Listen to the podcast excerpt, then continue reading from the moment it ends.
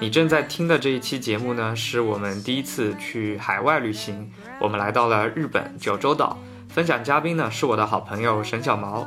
小毛首先是一位很可爱的女建筑师和建筑媒体人，她毕业于清华大学的建筑系，毕业之后呢，在国内顶级的建筑杂志社工作。此外啊，小毛还是一位单车旅行家。今年秋天呢，小毛又带着他的爱车去了日本，骑行着横穿了九州岛，所以我把他请到露天博物馆来进行分享。节目中提到的地名和书名呢，还有露天博物馆听众群的入群方式，我会写在本节音频的简介部分，欢迎你的加入。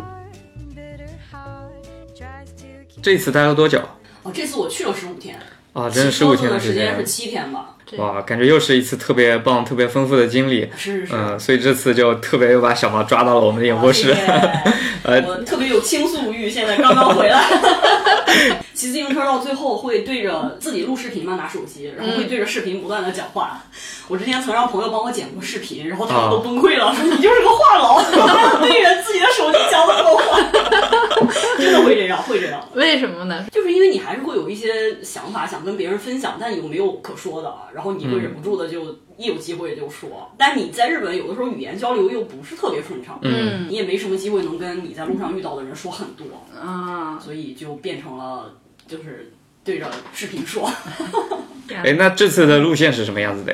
然后这次的路线是我，呃，第一次去九州岛，就是日本的第三大岛九州岛。因为之前的路线很多都是在骑海边啊或者嗯湖边啊、这类和水有关的一些路线，所以这次也是尝试了一下骑所谓的山路和高原地貌，哦，哎就是还是挺特别的这次的路线。九州是一个什么样的？我其实没有去过这个地方。嗯，日本是有四个大岛嘛，就是对北洲岛、啊北海道，嗯然后对九州岛和四国岛，其实是距离我们中国最近的一个岛。但 OK 是实际上大家可能都不是太了解，因为去日本玩的话，大家就是要不然就是关西、大阪、京都这块儿，嗯要不就是东京这个范围圈儿。嗯九州的话涉猎的比较少，嗯呃但实际上九州在日本人心目中是属于他们的后花园吧，啊因为因为山地很多，然后所以温泉非常丰富。哇哦， OK，啊，就是日本最有名的几个，像比如说呃别府温泉啊，啊然后游步院啊，然后黑川温泉，其实都在啊九州的这些高山的火山之中。哇，听起来非常惬意的一个地 哦方，对啊就日本的云南这样的感觉，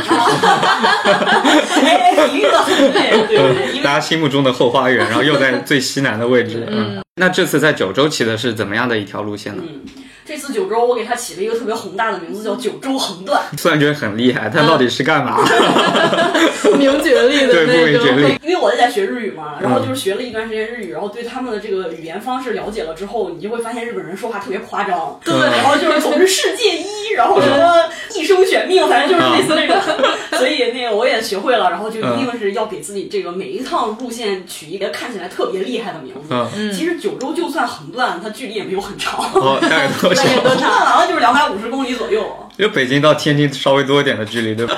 但其实实际上就把它这个岛就给直接啊，从中间啊，这个横断的意思。啊，东岸到西岸的一个，明白。嗯，这个横断的几个主要大的停留的城市，就是嗯首先我从神户坐船到大分，我的这个这趟行程主要涉及的这个线就是大分线和熊本县。嗯，熊本县大啊家可能比较我熟悉知道，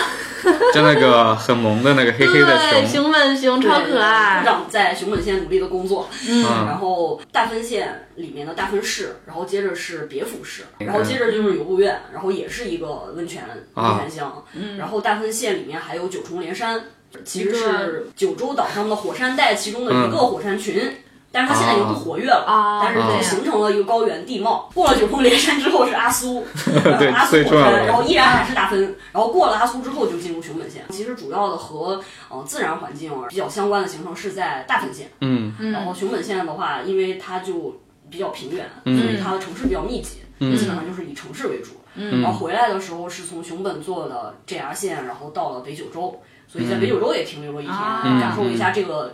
非常重要的日本的工业重镇和港口城市。啊然后哦从北九州再回了大阪，啊是这么一个行程。嗯，我看你之前骑的那些路线，因为都是在海边嘛，嗯啊，海边骑行，我们可能画面比较能够想象得出来，一边会非常壮阔大海，嗯大海然后一边可能是美丽的公路啊或者对嗯山之类的。那这一次有一点像在内陆穿行，对吗？听你说有那么多山脉，然后嗯有高原，会有个什么样的不同的感觉呢？呃嗯，简单来说，在海边骑行就是一个字儿爽啊，就是这个爽的时候一定要有海风吹过的感觉， 然后在山里骑行就是一个字儿累啊。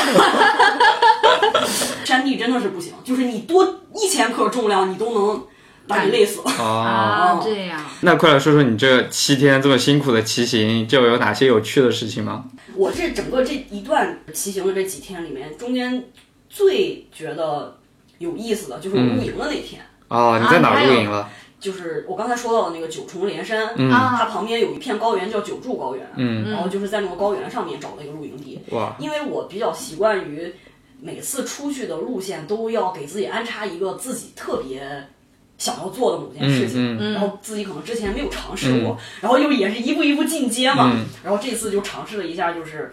骑行加露营这么一种方式。啊，哦但当时因为考虑到天其实不太好了，已嗯经就是十一月初已经稍啊，微有有点点冷，尤其是嗯在高原上，晚上嗯可能大概最低温度就是徘徊在五摄氏度左右这样 OK 的一冷个的状态哦了，很低了，所以就只安排了一天。嗯嗯对，然后提前预约了露营地。嗯日本在这方面还是很好的，就是它的露营地是很发达的，嗯嗯只要是这种自然景观不错、适合露营的，通常都有很多露营地。嗯然后露营地有一些比较基础的服务设施，比如说露天的厨房，嗯就是纯露天，就是它有一个屋屋顶的那种嗯厨房， ，OK，然后有卫生间呀、嗯然后好一点的还会有咖啡馆儿，嗯然后有工作人员白天都会在那里。嗯我去的这个露营地还挺好的，是它还提供租帐篷的服嗯务，啊，所以我就可以不用带帐篷，就订了这个露营地，然后订了帐篷。但当天其实我骑到当天那个海拔最高点的时候，天已经黑了，然后我就让我日本的朋友打电话问那边说你们到底几点钟下班？然后我要是晚点去可不可以？然后他们就给我发了个邮件，然后跟我说我们都已经下班了，我们要走了。然后你把啊你的帐篷和你租的那个焚火台，已经弄好了啊就是放在门口，哦，啊，放在我们咖啡馆的门口，他们是不会帮你扎帐篷啊的，就是你租了帐篷，你只是租了帐篷，你要自己扎嗯。然后焚火台是那个露营地里用的，就是你要点火的时候嗯要把柴火放在放那在个上那面里。面，嗯我当时也心里很忐忑，因嗯为我也不是一个特别有露营经验的人，而且我租那个帐篷，我之前也从来没用过，啊不像是我自己带的帐篷，嗯我家里搭过，很熟然后很熟悉。嗯然后天又已经黑了，那也没有办法，也只能就这样往前骑啊，嗯那怎么办？然后就大概应该是那天当天七点半左右的时候到了露营地，嗯然后天就已经彻底黑了，基本上那个时候日本应该是六点。多就天黑，好在那个露营地还有别人，然后有很多都是开着车的，然后一家人或者是有还有骑摩托车的，日本嗯骑摩托车旅行的也很多。嗯我就把东西拿着，然后找了一块地方就开始扎帐篷。嗯，然后幸亏我当天还带了头灯，就除嗯了那个自行车的车灯，我还带了个头灯，然啊后打着头灯，然后嗯大概用了一个小时吧，反正终于把帐篷扎起来了。嗯 哎呀，然后就觉得还挺好的，然后就开始自己烧水，然后喝点热水什么的。嗯那天也很累了，啊嗯就准备开始休息。然后晚上天气非常好，刚刚黑天的时候是有云的，然啊，后慢慢的云反正都散了。就在我睡觉的时候，就是万里无云，然哦月后光特别有亮，星星呃没有没太有月亮，就是星星。啊，冬天不是猎户星座很明显嘛，嗯你知道，然后猎户星座就开始就能感觉到它就在那它个升对，就升起来嗯一会儿出来，哎那个，猎户座又变地方了什么的。嗯嗯然后就感觉还不错，我很胜利的把帐篷扎起来了，然后就开始准备要睡觉，嗯然后大家就开始该熄篝火的都熄篝火，嗯大概十一点钟左右大家就都睡了，嗯，然后我就在我的帐篷里写了这次最简陋的一篇手 账，什么就是也没法贴东西，也没法什么的，然后就、嗯啊就这个，啊，就完全文字的这对，就完一全文面，字。因为那时候已经在山里骑了两天了，嗯就是我现在，因为你会记录很多细节嘛，比如说这嗯次我手上里我就会记，在山里夜路的时候我是碰到野生动物的，啊，就碰到过两次，嗯什么一次是一群鹿，好像有三五头，然后就在我可能大概二十米的地方，我在嗯骑车，然后他们就从这边啪啪啪啪跳下来，然后就穿到另外一边山上去了。嗯哦然后我当时哦，我这么第一次这么近距离的看到野生的鹿，啊，然后再到了更晚一点的时候，就路上就经常会有过马路的小动物，嗯小刺猬就是吗？黑色的，也不知道是什么，可能是小野猪，然后小什么，反正不知道，就噌就窜过去。嗯，然后这个，这个还不算很惊讶。然后比较让我惊讶的是，我在骑车的过程中，经常听见山里有疑似枪声的声音。啊，我刚开始没有判断它到底是不是枪声，因为他们也有那个森林工人在伐木啊或者什么之类嗯的事情。直到我有一天骑车的时候，在路上看见了一辆小卡车，就是那种小卡车很可爱，你知道嗯吧？对就是那种扁扁的，跟头被拍扁了一样。嗯 然后那个我路过的时候一看，哎，那卡车里有一只死鹿，啊啊，哦，是猎人是吧？对，这他们是真的是啊有有在猎鹿的，好但吧是人不在，但鹿在。我刚才想到什么日本变态杀人案之类的， 想到那方面去了。 然后我就当时你就看那个鹿，它是它，我不知道我没有看到它的枪口在哪里，但是你嗯能看见它那个肠子什么的，反正就都留在车里流血的。嗯， 但是人就有那种那种心理，你知道吗？我还站在那儿看了半天， 然后还拍了照片。嗯然后后来我就确认了，就是你枪山里的那些声音就确实是枪声。啊他们是有那种有执照的猎对，人吗后？来我回到大阪我就问朋友这个事情嘛，因为我还挺惊讶的，嗯日本是有猎人这个职业存在的，嗯啊，因为他哦们作为职业存在，嗯对，就是他有可能是兼职啊，就是我我正好这两天在看那个《东京大饭店》，然后有一嗯集讲的就是他们要用鹿肉去做料理，啊然后就是日本的一个什么什么协会要嗯推广，就是各个地方的那种野味的食材，啊其实这个也是地方创收的一个方式，嗯，OK，而且听说在北海道那边是猎人是要每年就是要定量的去猎熊，然后防止这个熊太多了。啊，就给你定好数量啊。对，你刚说鹿肉，我以为那个，比如说在奈良看到那些鹿，过一 段过一段时间就进了料理店， 然后过再过段时间又放几只小鹿出来养一养。哎呀，这个鹿好可爱，嗯你一会儿吃到的就是它。 说不定真的是这样的，人家只不过是鹿放养了而已。啊对，啊然后那么多游客都买那么贵的饼干去喂，是你说吧你？在这种节目里说这个好吗？你你戳破了大家的多少美好的幻想？但以后去奈良看到鹿都会流口水。 看到野生动物这个事情，还是让我觉得挺惊讶的。嗯，然后之后那天，我以为这一天就这样就。就结束嗯了，因为咱们大家平时出去旅行，不就是晚上开始睡觉，然后马上就睁眼就第二天了吗？对呀，但是露营就完全不是这么简单。嗯，然后我这个日记里记的这个时间很精确，是三点十九分，凌晨三点十九分，发生你了这个什么我被吵醒了，啊为什，么发生了什么？一边被吵醒，一边被冻醒，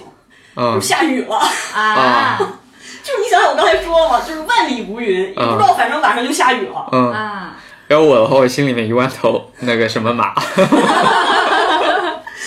而且我当时买睡袋的时候嗯是参考着它的那个温度嘛，就是能够摄应最低温度就是五摄氏度左右的夜晚。 OK 嗯然后我当时睡的时候我就没有穿很多衣服，其实我带了什么小羽绒服啊什么之类的，嗯然后我就想想这个应该可以吧，然后我就睡了，但是还是被冻醒了。然后爬起来没有办法，就把我所有的衣服全部套上。哎呀， 嗯对，因为你为了替换，你会带两条紧身裤，然后你把两条紧身裤全套上，然后围巾戴上，然后那个羽绒服穿上， 然后进去的时候还是会抖，就是因为你已这经么冷之前丧失了一些热量，啊，啊你还没有缓过来，我嗯没办法，我就没法睡了，因为越睡越冷，然后我就起来开始写日记嘛。但是当时的那个感觉啊，我不知道你们有没有过这种经历啊，虽然你知道你周围有人。但是你周围是一个完全自然的，然后黑暗的环境里的时候，嗯人会想一些很奇怪的议题，就是会想到关于生死之类的这种议题。就你会特别明确的意识到，你是一个在这个自然界中很脆弱的一个小生物，嗯这个黑暗中任何的一种危险都有可能会威胁到你的生命。尤其那个时候雨是还在下是吗？对，还在下，啊我也不可能出去，对吧？嗯，那个帐篷就好像是你唯一的一个保护伞，但是它也很脆弱，嗯对于啊你小一点小雨，然后就特别响。然后我就在那儿哆哆嗦嗦的写了一篇日记，什么考虑到了我现在睡一个晚上，其实没有什么大问题，因为我明天早上我就走了，我就可以重新回到人类的这个社、嗯社会里面去了。但是作为一个还没有城市、没有社会生活的这个原比较原始的人类，他怎么克服这个每天晚上这么黑暗的这个恐惧呢？日复嗯一日，年复一年，每天晚上都是漫无边际的黑暗。我觉得哎，太恐怖了。然后于是我就后来就忍不住了，我就开始听播客。 我需要一个，我需要一个东西跟我创造一种我跟这个社会还有关联的嗯有关联嗯的那种，对，然后听着听着，反正觉得啊，起来活动一下就不那么冷了，然后就身体就缓过来了，然后听了一会儿就睡着了。如果大家要出去露营的话，一定要记得戴耳塞，就是很重要，啊因为你睡不着，因为周围特别安静，稍微有点什么声音就你全部能听见。第二天早上呢，对，然后第二天早晨起来，你发现外边天已经亮了。然后当你拉开帐篷的那个帘儿，然后出来啊，发现天终于亮了的时候，就还是很欣慰嗯的。有种劫后余生的感觉对吧。对对对，然后天终于亮了，我终于可以看见了。嗯嗯，然后看周围的人也陆陆续续都起床了。嗯，然后你看见哎那边那个服务站就是那个咖啡馆里的有人开始开门，然后他们啊准备开始营业了。文明社会了。对，然后我就赶快赶快跑进去吃了早饭，嗯 然后就被朋友们指责说你这也太不彻底了，你难道不应该自己早上做早啊对对对饭吗？啊，你不是都 应该都有炉子吗？是 吧？ 露宿吗？然后不行不行，实在太冷，我要喝热水，我要我要去吃蛋包饭。 嗯真的太想吃一口热的了，是吧？是，所以有一个小的燃气的东西能烧点热水还是很重要的。嗯嗯，哦，我就觉得，因为我从来没有露营过，就是我之前对露营这件事情就是属于非常美丽的幻想，就觉得说哦，在一个风景很好的地方，可以晚上看看星星啊，然后听一听风啊。当时就想，如果要是遇到雨天，那多浪漫，听着雨声。哦天哪！听你们讲完了之后，我觉得我还是算了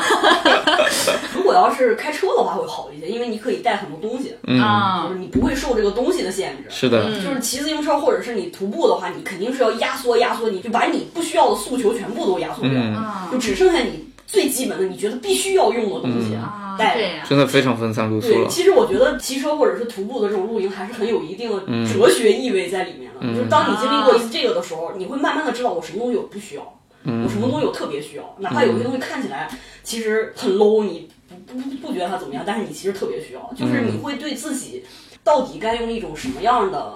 非常简单的方式去面对没有任何人能够帮你的这样的一种环境，有一个新的认识吧。嗯感觉如果是经历过这种露营，是不是就可以在面对？ 假如说你要一个人去荒岛，你要带什么东西，会有一个比较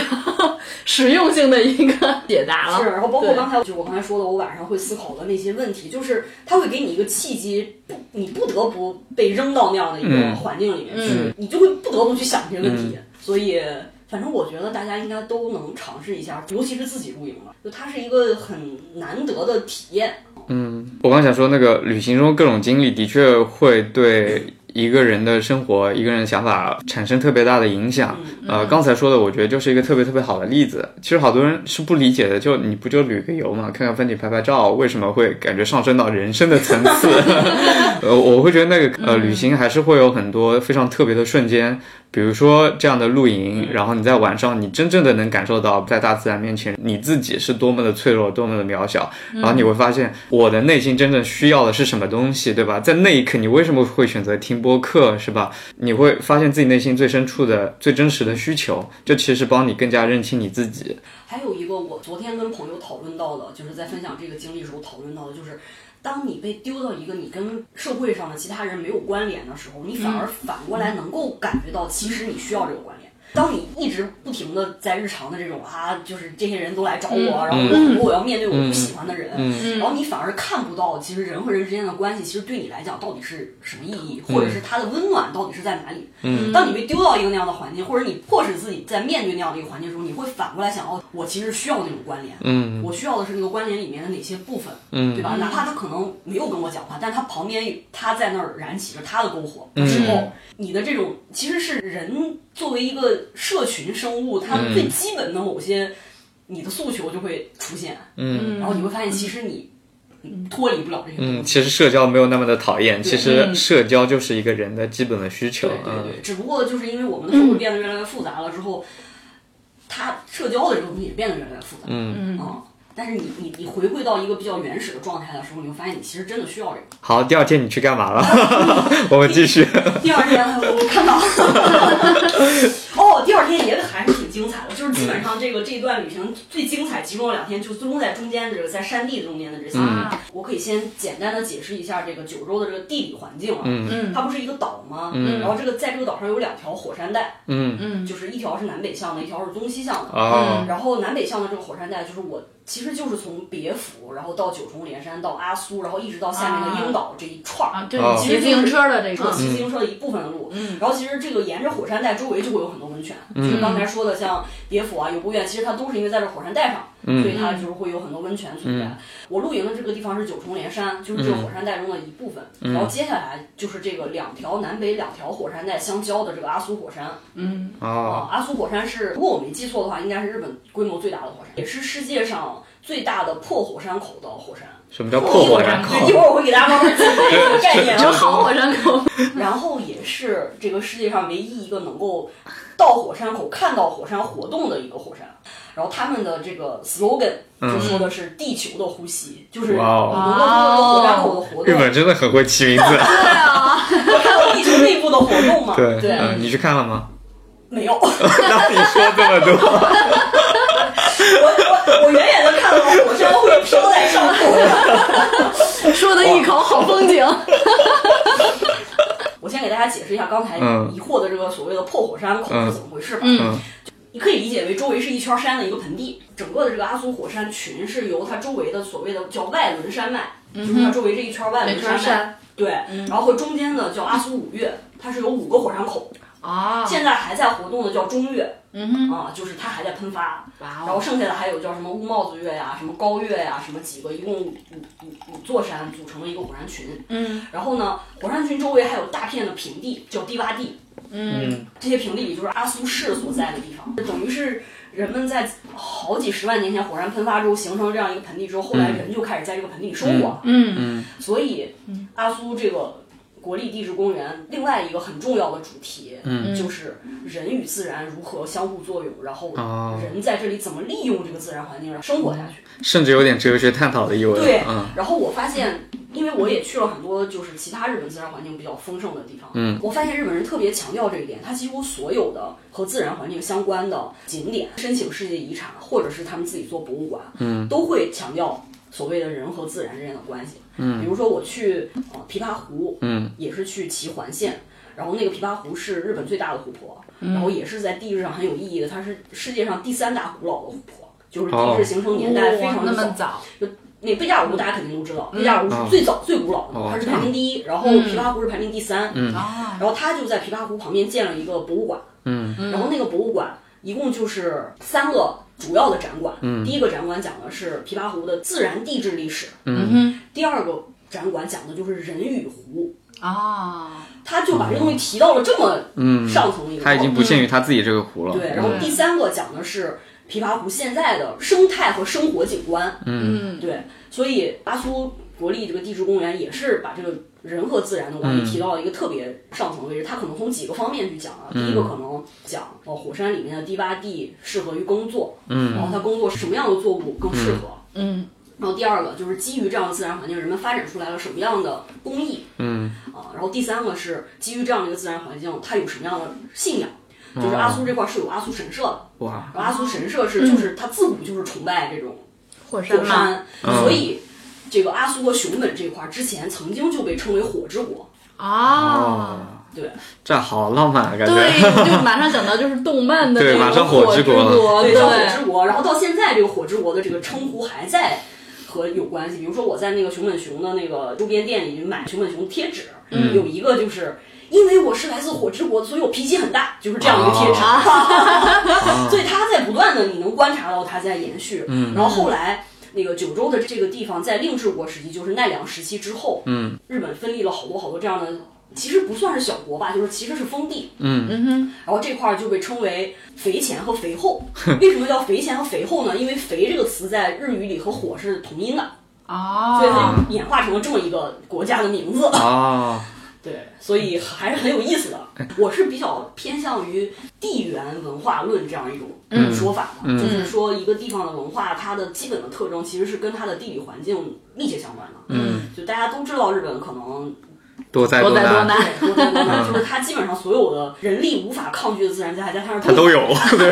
火山、地嗯地震震、台风、嗯台风嗯海啸，哦，太过于频繁了。嗯然后这种自然环境就导致了日本人，比如说他对生死的观念，可能跟嗯我们不一样。对吧，我觉得就像你在帐篷里的那一夜一样，他们可能一直生活在这样的对自然的恐惧之中对，一直在感受自然的巨大的威力，就感叹自己的渺小对。嗯，所以日本人是比较不那么重视死的，不像中国人一样那么觉得死是一个忌讳的话题，哦，或者是不愿意讨论。嗯，但他们其实因为他们。一直以来就不断的要面临这个问题，嗯，所以他除了说我讨会讨论生死，同时他们会把死这个东西给升华，变成一种信仰，或者是说更超越于生的某种东西，然后慢慢的就演演变成了他们的这样一种文化的范式。所以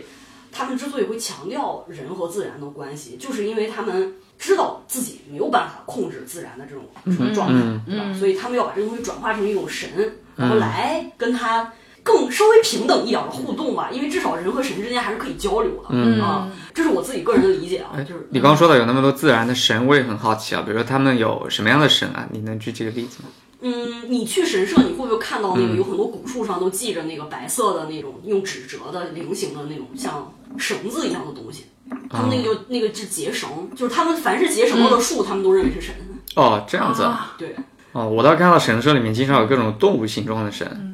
那你说的是稻荷神吧？应该是狐狸吧？哦，啊、对，啊那个是狐狸是稻荷神。其实他们在他们传统的，因为日本现在是神道教和佛教嘛，嗯，就在他们更早的，就是在神道教和佛教还没有完全成型的时候，他们就是崇拜自然神的，就任何一个东西他们都觉得可以是神。这么 random 对，嗯，比如说一棵开得非常茂盛的樱花树啊！啊比如说一个特别通人性的狗，都可以被他们认为是神。哎，我刚在想就是这个神的问题哈，因为中国的比如说道教里面，就大家也很喜欢拜自然界的各种神，比如说我们有土地公公，我们有各种奇怪的娘娘嘛，然后妈祖什么之类的，对嗯嗯，因为我不太明白，就日本人他们祭拜就自然界的各种东西为神是为了什么？呃，中国的话，我觉得就是目的很明确我，要求啥？你保我的农作物好好的长，嗯，对吧？风神、雨神，然后土地神都是求我庄稼收成好，别出幺蛾子。那日本人他们为什么要把一棵樱花树、一棵什么草、一个什么通人心的狗都列为神呢？我们可以探讨一下，嗯对，就没是有你学自己过发表没有想就是法，我对，自己的感觉啊，嗯，就是这个也是我这两次就是去骑车，包括露营的一个感受，嗯，就是我觉得。如果你把人作为一个整体来考虑的话，嗯，我们现在的人可能更多的是在理性层面上生活，嗯就是你从小接受的教育也是教你如何思考、思维，嗯，然后用一种理性的方式去解决问题，并且融入这个社会，嗯然后我们一直都比较忽略的是，我们不是理性的那个方面。我现在不想把它归为感性，就是它不是理性的那个层面，就是你的、你的感觉，嗯你的生命本身，就是你活着这件事儿本身，嗯，然后你的一些感知，然后嗯包括你的感情和你的感情，就是这个东西，是我们不太注重说我要去培养它，我要去激发它，什么之类的。嗯如果举个例子，就说就喝咖啡或者喝茶这个事儿，嗯嗯为什么有很多人就能分辨出那么多味道和那么多气息呢？有些人就不行。嗯这个其实就是他在这方面的感知是比较发达的，并且他进行锻炼了，所以他就能发展起来。嗯但其实这些感知是我们普通人每一个人都有的。嗯。就是你可能是味觉感知比较强，有可能是视觉，嗯有可能是听觉，有可能是触觉或者其他什么的。嗯，但是我们在这个成长的这个过程中，慢慢的这些东西就没有人去在乎它，就觉得你这是只是你的一个爱好，然后你的什么，然后你慢慢的就被你的理性就压抑下去了，你也不会分析这些事情。嗯嗯我之前，嗯，刚开始特别喜欢骑车的时候，我就觉得自己特 low，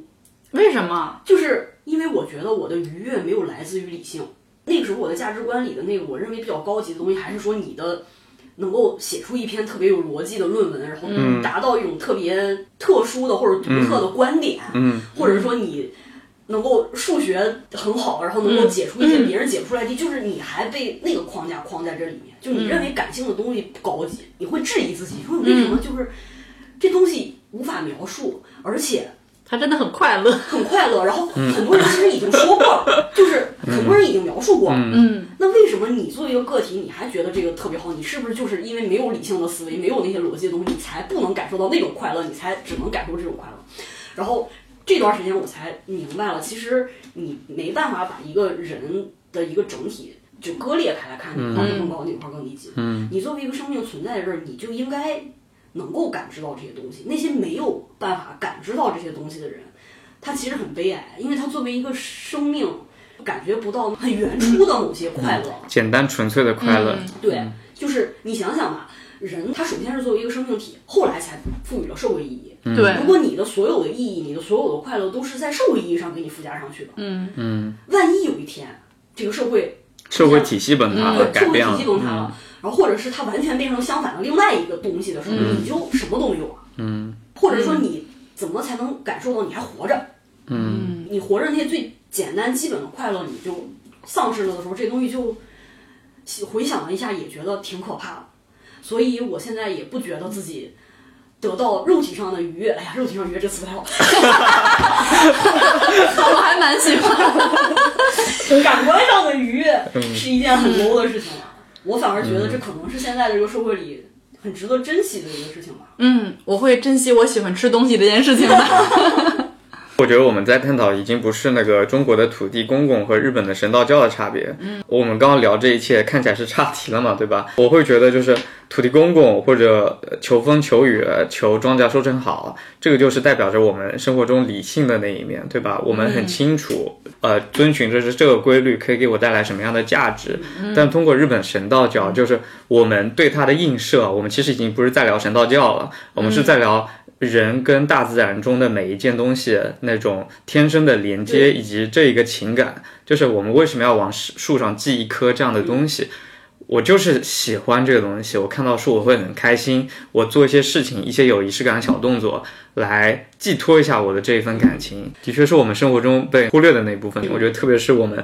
在理工科学校接受理工科训练教育出身的人，我们可能非常重视各种工程的范式，因为所以之间这种因果关系。但我们对于比如说比较偏感性、比较偏天生的感觉这些东西，对他们的强调和他们的意义的肯定，我们一直是缺失的。对，嗯。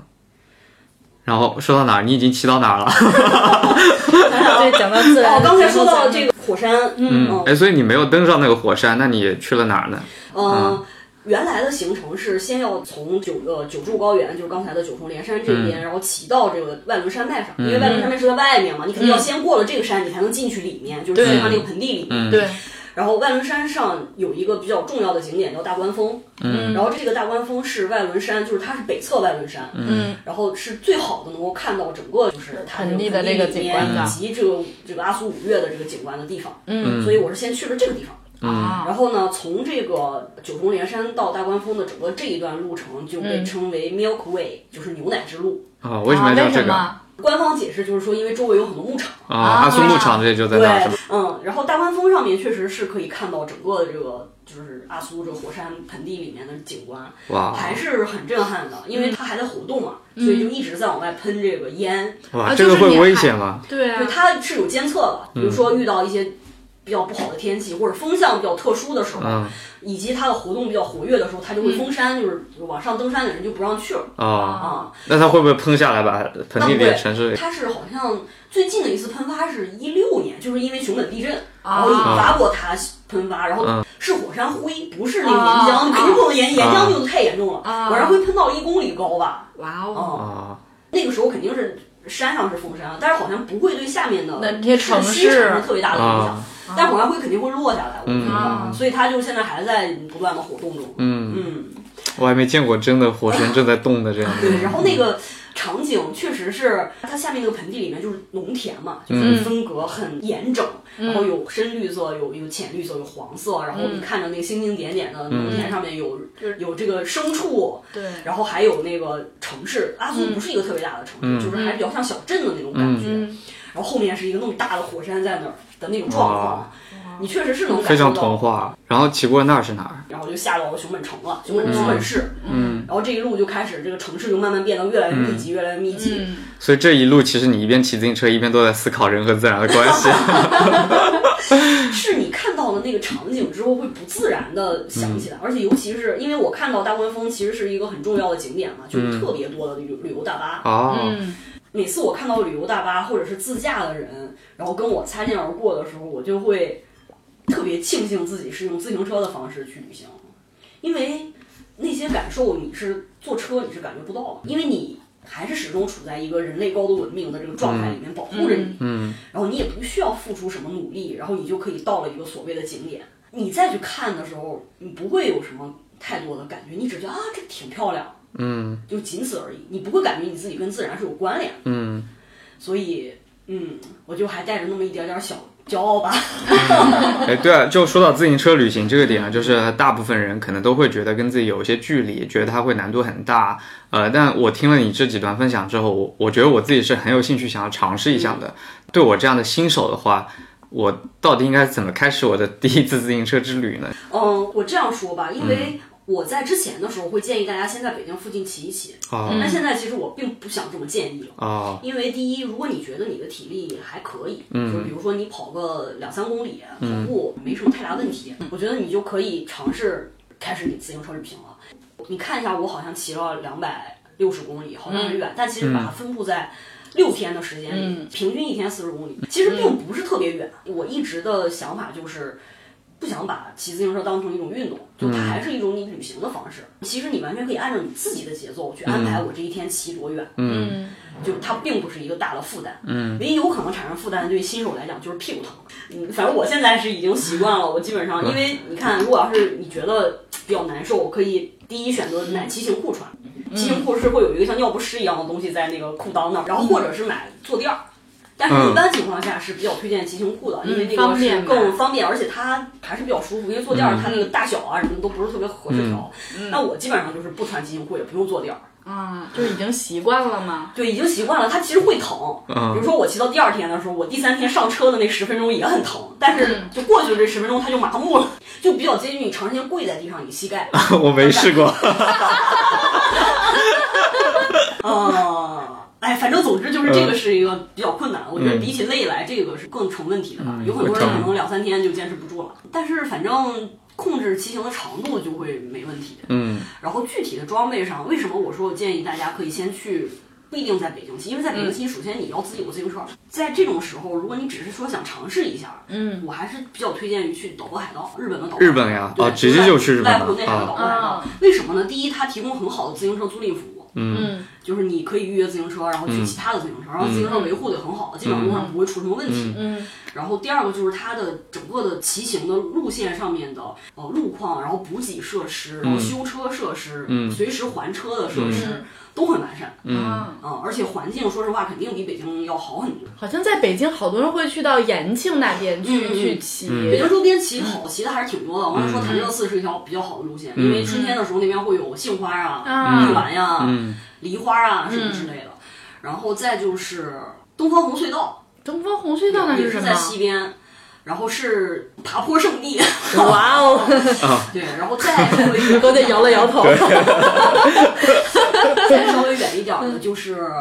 我觉得景色最好的还是就是你说的延庆的那个白河峡谷。啊那块儿有个百里画廊，嗯，嗯，就是你下次去我家那，我带你。就我去我家那，你带我骑吧。上海的很多那个自行车俱乐部都会去安吉骑，因为安吉有就很多小山都是起起伏伏的，然后很多大片的田野，然后我看他们都画了自行车道，所以我猜是一个比较好的骑自行车的地方。哦，挺好。感谢收听露天博物馆，我是馆长高健。在节目的开头啊，我也提到了，小毛除了单车旅行家的身份之外，同时也是一名清华毕业的建筑师。在下一期节目中呢，我们会继续邀请小毛来分享他的日本九州之旅。不过这一次，我们从建筑师的视角出发，带你发现大分、熊本、北九州这几座城市隐秘而伟大的所在。